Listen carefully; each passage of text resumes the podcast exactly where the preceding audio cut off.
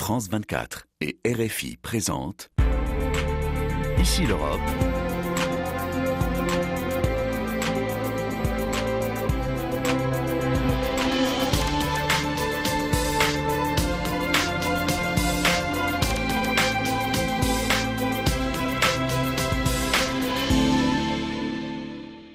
Bonjour à tous, bonjour et bienvenue. Merci de nous rejoindre.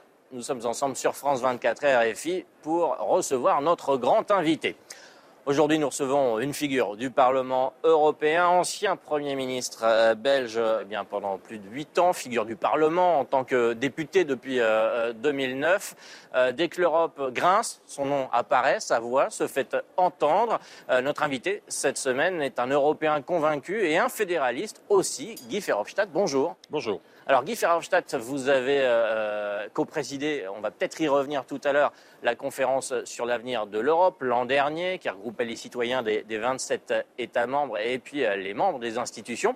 Et puis euh, vous avez aussi été sur tous les fronts, euh, sur l'Ukraine, les relations avec les États-Unis, on vous entend sur l'Iran, sur Israël, et puis, et puis vous avez négocié pour le Parlement européen eh bien, les négociations du Brexit. Et justement, le Brexit, il en a été question cette semaine, Guy Verhofstadt le Brexit et son euh, casse-tête, euh, notamment eh bien, euh, celui du, protocole nord-irlandais qui constituait un point de blocage entre Londres et Bruxelles, un blocage entre Londres et Belfast également, et qui faisait craindre, au pire, eh bien, un nouvel embrasement en Irlande du Nord après quasiment 25 ans de paix retrouvée. Et puis au, mieux, une, crise de la saucisse, l'impossibilité pour les Nord-Irlandais fidèles à la couronne eh bien, de, pouvoir consommer et recevoir les, saucisses euh, britanniques. Et puis, et puis, et puis, il y a eu euh, euh, cet accord historique entre Londres et Bruxelles. Le début d'un nouveau chapitre, à en croire le Premier ministre britannique euh, Rishi Sunak, qui s'est bah, retrouvé à devoir négocier tout de même d'abord avec Ursula von der Leyen, puis avec les unionistes, euh, puis avec les conservateurs et les brexiteurs. Retour sur cette semaine de tous les dangers pour le Premier ministre britannique avec Sophie Samaï. Un accord pour apaiser les tensions. Après des mois de négociations, Rishi Sunak et Ursula von der Leyen sont satisfaits. Ils sont parvenus à un compromis sur l'Irlande du Nord. En déplacement à Londres, la présidente de la Commission européenne estime que cette fois, les avancées sont réelles. Ce nouveau système va nous permettre d'ouvrir un nouveau chapitre. Il apporte des solutions pérennes qui, nous en sommes convaincus, fonctionneront pour toutes les entreprises et les citoyens nord-irlandais. Signé en 2020, le protocole nord-irlandais a provoqué de vives tensions en Irlande du Nord. 25 ans après l'accord du vendredi saint garant de la paix entre unionistes et nationalistes irlandais. Ce nouvel accord prévoit un allègement des contrôles douaniers pour les marchandises qui transitent entre la Grande-Bretagne et l'Irlande du Nord. Les autorisations de commercialisation des médicaments et aliments seront délivrées par les autorités britanniques et non plus par l'Union européenne. Et les réformes de TVA décidées à Londres s'appliqueront désormais à l'Irlande du Nord. Le texte pose également certaines limites au pouvoir de la Cour européenne de justice, avec la création d'un frein d'urgence que le Parlement de Belfast pourra actionner à tout moment pour bloquer une nouvelle loi européenne. Des mesures destinées à mettre fin aux problèmes d'approvisionnement rencontrés par les Nord-Irlandais et au blocage des institutions de Belfast par les unionistes attachés aux liens avec Londres. Quelques heures après l'annonce de l'accord, Rishi Sunak s'est rendu en Irlande du Nord pour tenter de convaincre les différentes parties d'adhérer à cet accord. L'Irlande du Nord occupe une position incroyablement spéciale en ayant un accès privilégié non seulement au marché intérieur britannique, qui est énorme, le cinquième plus grand au monde, mais aussi au marché unique de l'Union européenne. Personne d'autre n'a cela. Pour le chef du parti unioniste démocrate irlandais, il s'agit désormais d'étudier prudemment le texte. En cas de succès, l'adoption de ce cadre de Windsor pourrait mettre fin à plus de deux ans de blocage, rythmé par les échecs successifs de Theresa May et Boris Johnson. Alors, en un mot, comme un sang, euh, Guy, Verhofstadt, cet accord, cet accord historique selon euh, euh, Rishi Sunak, euh, qu'est-ce qu'il va changer concrètement à nos relations avec les Britanniques? Eh bien, ça résout quand même euh, des, problèmes qui existaient euh, après qu'un un, un autre accord a été fait, parce qu'en fait, on avait euh, fait un accord avec le gouvernement de Boris Johnson. Et c'est lui, Boris Johnson, qui, tout de suite après, hein, après quelques semaines déjà, a régné sa parole et a dit non, non, non, non, ça ne va pas, c'est inacceptable pour les milieux unionistes de l'Irlande du Nord. Et, puis, la, solution qu'on a trouvée, c'est assez marrant, parce que la solution qu'on a trouvée, c'est de, de, faire de sorte que l'Irlande du Nord, ça fait presque partie maintenant de l'Union européenne. Mais c'est ça qui est assez amusant quand même, parce que quand on écoute Rishi Sunak, euh, il a dit, il a dit des Nord-Irlandais. C'est pour ça que je dis que c'était marrant parce qu'il a dit, écoute, c'est une énorme chance, c'est une, énorme euh, opportunité euh, pour la société et l'économie de l'Irlande du Nord. Et, tout le monde a réagi. Ben, si c'est si bien, pourquoi ne pas appliquer ça à toute la Grande-Bretagne? Euh, ce qu'on voit aujourd'hui, c'est que l'argumentation euh, qui est utilisée pour défendre euh, cet accord en Grande-Bretagne, c'est exactement l'argumentation qu'on peut utiliser pour faire rentrer de nouveau euh, la Grande-Bretagne dans l'Union européenne. Oui, parce que finalement, il défend quoi? Il défend euh, que les Nord-Irlandais pourront accéder à la fois au marché britannique et au marché européen. Si on regarde, finalement, c'est la situation des, Britanniques avant le Brexit. Exactement, exactement. Donc c'est ça qui est marrant, bon, euh, et, mais qui, va quand même être utilisé par ce mouvement pro-européen qui existe toujours en Grande-Bretagne. Et elle, elle, va revenir en force. Moi, je suis persuadé que dans les prochaines années, on va avoir euh, une opinion publique euh, en Grande-Bretagne qui va vouloir petit à petit euh, rejoindre l'Union européenne. Alors vous, a priori, vous seriez favorable au retour des Britanniques au, sein de l'Union européenne. Est-ce que pour vous, le Royaume-Uni a toujours sa place dans l'Union? Oui. Oui, je pense que oui. Mais pas dans les mêmes circonstances que ça a été le cas dans le, passé. Dans le passé, il y avait des exceptions pour la Britannique euh, dans tous les domaines. Il n'était pas membre de, de, l'euro, il ne faisait pas partie de l'euro, il n'était pas dans l'ère de Schengen, euh, il ne, ne, participait pas à d'autres politiques de l'Union européenne. Donc, euh, ils avaient quand même un statut spécial. Ah, ils ne payaient pas autant que les autres États membres au budget de l'Union européenne. Ça, c'est impossible. Ça veut dire que vous qui avez euh, vécu ces négociations, elles ont été laborieuses. Euh, vous, étiez, vous étiez quand même au plus près avec Michel Barnier de ces discussions interminables. Les, conseils, les sommets européens ont été éclipsés. Ça fait perdre beaucoup de temps aussi à l'Union européenne, ce Brexit. Euh, concrètement, vous êtes en train de me dire oui, mais à force, ils vont finir par revenir mais pas de la même façon alors. pas de la même façon. Pas avec la possibilité d'avoir des exceptions partout. le monde de demain, c'est quoi? C'est un monde d'empire. Euh, la Chine, c'est un empire, hein, ce n'est pas une nation, c'est un empire. Euh, euh, c'est même une civilisation, la civilisation Han. L'Inde, par exemple, c'est exactement la même chose. Et la même chose pour les États-Unis. Hein, et la Russie veut redevenir un empire. Donc je crois que dans ce monde-là, un monde d'empire, là, les Européens, ils doivent s'unifier. Non, en fait, finalement, vous êtes en train de me dire que hors de l'Europe, il n'y a pas de salut, même quand on est un ancien empire comme les Britanniques. Ouais tout à fait. Et euh, voyez ce qui se passe avec euh, la Finlande, par exemple, et les Suédois. Si on avait dit il y a quelques, quelques années, ah, les Finlandais et les Suédois vont demander d'entrer dans l'Alliance Atlantique, euh, tout le monde aurait dit non, non, c'est impossible. Jamais. leur tradition est différente. Maintenant, pour leur sécurité, qu'est-ce qu'ils demandent D'entrer dans l'OTAN? Euh, comme c'est le cas avec l'Ukraine, qui demande d'entrer quoi dans l'Union européenne.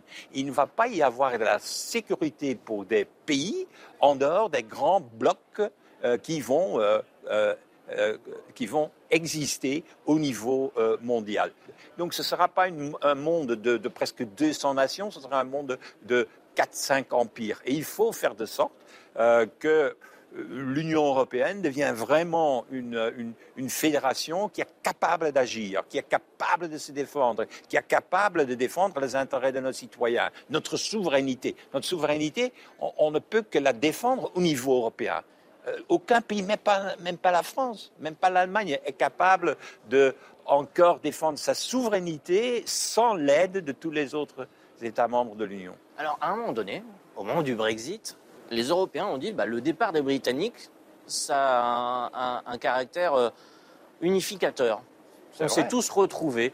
Euh, est-ce que vous n'avez pas peur de faire euh, cette unité du moment avec le retour des euh, Britanniques. Votre remarque est, pertinente parce que je me rappelle qu'après le Brexit, euh, il y avait des commentateurs euh, à gauche et à droite qui disaient écoute, ce n'est que le début. Après, ce sera le Dexit, les Danois qui vont sortir, l'Annexit, les Hollandais qui vont sortir, le Frexit, ah, également, les, Français qui, et, et ce qu'on a vu, c'est exactement l'inverse. Même l'extrême droite, hein, les populistes qui étaient anti-européens, qui voulaient sortir de l'Union européenne, ils ont eu peur, ils ont dit non, non, non, c'est pas ça que euh, l'opinion publique européenne veut. Et les, gens savent très bien que l'avenir, leur avenir, se trouve à l'intérieur de l'Union européenne. Sauf il faut aussi dire que les gens euh, ne sont pas dupes. Ils sont très mécontents, sont très critiques envers l'action de l'Union européenne. C'est ça euh, l'opinion. publique n'est pas anti-européenne. Les gens sont en faveur de l'Union européenne, mais ils ont beaucoup de questions en ce qui concerne l'action concrète euh, sur le terrain euh, de l'Union. Eh ben, on va y revenir. Alors l'autre moment fédérateur, on nous a dit euh, concernant l'Union européenne, malheureusement ça a été il y a un peu plus d'un an, l'invasion russe en, Ukraine qui, faisait suite à celle de la Crimée hein, en 2014 par l'armée russe. Est-ce que c'est un autre moment qui a changé l'Europe? Oui, mais on n'a pas encore saisi cette opportunité, je crois. Donc on a très bien réagi dès le début. Euh, on a pris euh, des sanctions euh, contre la Russie, contre l'invasion brutale des Russes. On a pris aussi des, mesures pour acheter ensemble de l'équipement militaire avec des fonds européens. on fait de l'entraînement, mais ce que l'entraînement pour, pour les soldats ukrainiens, tout ça c'est très bien, mais il faut aller beaucoup plus loin il est quand même clair aujourd'hui qu'il faut faire euh, euh, l'union de défense, la communauté de défense euh, en Europe. On, dépense en Europe, il faut le savoir. Les gens doivent le savoir. 250 milliards d'euros. Ça, c'est la dépense militaire en Europe. C'est quatre fois le budget russe. C'est la même chose que les Chinois, plus ou moins. Et c'est sans la Britannique. Avec la Britannique, c'est encore plus, c'est plus que 300 euh, milliards d'euros. Oui, mais chacun joue son jeu. Euh, voilà, donc on fait de la duplication tout le temps. Et on le voit aujourd'hui. S'il n'y avait pas l'aide américaine, je, croyais, je crois que c'était déjà fini, hein, que les Russes avaient déjà gagné euh, cette guerre. Donc la, la, leçon à tirer, c'est que dans le monde de demain, dans le monde des empires, il faut que l'Union européenne revienne à cette rêve des pères fondateurs de l'Union, euh, dans les années 50 et s'est créée cette communauté de défense la plus. Et donc, ce n'est pas euh, contraire à l'OTAN, hein, parce que c'est pour vraiment créer le pilier européen à l'intérieur de l'OTAN. Et ça, il faut le faire le plus vite possible, parce que continuer comme ça, avec 250 milliards et ne pas être capable de se défendre, comme c'est le cas aujourd'hui, ou d'aider vraiment un pays qui est envahi comme l'Ukraine, ça ne va pas du tout. Bah, justement, ce conflit, cette euh, invasion, elle a permis l'unité dans un premier temps. On voit l'unité se craquer. La Pologne veut devenir la première armée euh, d'Europe. L'Allemagne euh, se rêve en acteur majeur de la défense aussi. C'est un changement majeur là au niveau européen. Pendant ce temps-là, on n'est toujours pas interopérable. chacun se fixe ses objectifs nationaux. on a parlé pendant longtemps de la boussole stratégique de la défense européenne et on est finalement euh, plus que jamais adossé à l'OTAN. Tout à fait. C'est ça qui est le, drame et la tragédie, parce que encore une fois, euh, dépenser autant d'argent et, complètement être dépendant euh, des États-Unis, c'est quand même.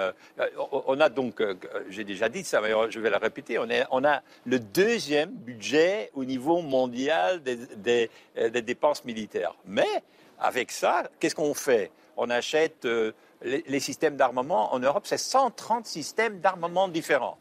Aux États-Unis, c'est 25, 30 au maximum. La même chose en Chine ou en, Russie. Il faut tout changer. Ben, le problème, c'est qu'il faut euh, avoir des équipements au niveau européen, qu'il faut réduire le nombre des systèmes d'armement, qu'il faut créer des bataillons euh, de soldats au niveau européen. C'est ça qu'il faut faire le plus vite euh, possible. Et donc, c'est très bien ce que fait la Pologne, c'est très bien ce que fait l'Allemagne, c'est très bien ce que dit, ce qu'a dit le président de la République, M. Macron, qui va réinvestir de l'argent dans l'armée française. Mais ce n'est pas ça qui va augmenter la sécurité de l'Europe sécurité de l'Europe se passe par la création d'une communauté de défense au niveau européen. On a beaucoup entendu l'Ukraine, c'est l'Europe, euh, et l'Ukraine, c'est les valeurs européennes.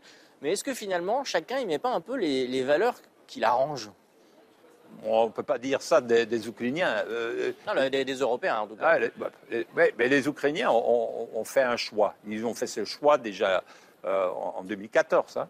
il faut savoir quand même que tout a débuté en 2014. C'est à ce moment-là qu'il y avait un projet de euh, de coopération entre euh, l'Union européenne et l'Ukraine sur la table, et c'était le, président Yanukovych euh, qui était sous la pression des Russes, qui ne, voulait pas signer. Et c'est ça qui a changé l'opinion publique à l'intérieur de l'Ukraine. Et quand on voit ce qui se passe aujourd'hui, donc je crois qu'on n'a pas le choix, il faut aider les Ukrainiens parce que eux, ils défendent beaucoup mieux que nous, je dirais, nos valeurs et nos principes. Il y a quelques années, vous évoquiez un syndrome, celui de Korsakov. Vous, le, vous en parliez dans votre livre Le mal européen, cette amnésie collective qui fait que l'Europe s'oublie et qu'elle a tendance à déjouer, comme on dit, euh, au, football. Est-ce qu'elle n'est pas euh, rattrapée régulièrement, l'Europe, par ce fameux syndrome? Est-ce qu'on n'est pas en train euh, bah, de le voir réapparaître? Ouais, il faut quand même aussi examiner qu'est-ce qui est le, problème. Pourquoi on est en retard? Pourquoi, par exemple, il nous faut 10 paquets de sanctions? 10 paquets de sanctions. Les Américains, ils vont, beaucoup plus vite. Nous, on, doit. Je crois que le problème est que euh, aujourd'hui, il n'existe pas encore une vraie Union européenne. Ce qui existe, c'est une sorte de euh, de coopération euh, intergouvernementale entre 27 États membres qui nécessite chaque fois l'unanimité, le consensus de tous les 27 avant de pouvoir agir. Et eh bien, je peux vous dire, dans le monde de demain, un monde qui va si vite, euh, on est toujours en retard. Et c'est ça le problème. Et, le fait qu'on les nie, c'est ça le, le syndrome de Korsakov. C'est ça le problème. Euh, on dit oui, mais ça va aller, on, va continuer. Eh, bien, il va y avoir à un certain moment une crise euh, qui, peut être la fin de l'Union européenne. Il y éternel dans la vie et dans ce monde, euh, même pas l'Union européenne. Donc il faut le changer, il faut le réformer le plus vite possible. Et une des grandes réformes à faire, c'est en finir avec ce, avec cette règle de l'unanimité. Alors ça, c'était un des axes euh, qui ont été euh, mis en, place, en valeur par les citoyens européens à, l'occasion de la conférence sur l'avenir de l'Europe. Euh, des citoyens, quasiment 600 citoyens des 27 États membres qui demandaient plus d'Europe, moins de murs entre les États membres, la fin de la règle de l'unanimité, et puis un an après, on en est où, Guy Verhofstadt? Ben, Le Parlement a demandé de, de le plus vite possible d'organiser ce qu'on appelle une convention pour parler de ces conclusions de la conférence et pour parler de cette abolition de, de, euh, l'unanimité. Parce que je crois que si on voit beaucoup de dossiers, on constate chaque fois qu'il y a un problème avec cette règle de l'unanimité. Pas seulement quand on parle de sanctions contre la Russie. C'est un exemple. Hein. Chaque fois, il y a l'Hongrie, euh, qui euh, utilise cette règle de l'unanimité euh, pour affaiblir les mesures, pour obtenir d'autres avantages, etc., comme, comme on a vu encore la dernière fois. Mais par exemple, toute la question de la migration, avec les tragédies qui se passent dans la Méditerranée, pourquoi ça se passe Parce qu'il n'y a pas de politique européenne au niveau de la migration. Et pourquoi il n'y a pas de politique au niveau de la, euh, euh, européenne au niveau de la migration? Parce qu'il n'y a pas de consensus entre les 27 euh, États membres. C'est depuis 2015, donc c'est longtemps, hein 2015, ça fait huit ans que la Commission, avec l'aide du Parlement européen, a mis un paquet, une stratégie sur la table du Conseil pour vraiment aborder ce problème de la migration. Et bien, les États membres, le Conseil n'est pas capable de trouver un accord entre les 27 et les tragédies continuent à se passer dans la Méditerranée. Il n'y a pas de euh, changement de réforme du système euh, d'asile. Il n'y a pas euh, un système de migration légale, parce que la migration qu'on voit aujourd'hui avec ces pauvres gens qui, qui se tuent dans la mer, je dirais, c'est naturellement aussi une conséquence du fait qu'il n'existe pas une vraie politique migratoire au niveau légal. Donc il faut plus d'Europe. Moi, je crois c'est le seul choix qu'on a. C'est le seul choix qu'on a. On a affaire avec les Chinois, on a affaire avec l'Inde, on a affaire avec les Américains, les Russes, les Brésiliens, etc. Dans ce monde-là, la seule chance qu'on a, c'est de le faire ensemble et de créer une vraie Union européenne. Merci Guy Verhofstadt d'avoir accepté de répondre euh, à nos questions. Merci de vos réponses et puis merci à vous eh bien, de votre fidélité et de rester fidèle à nos programmes.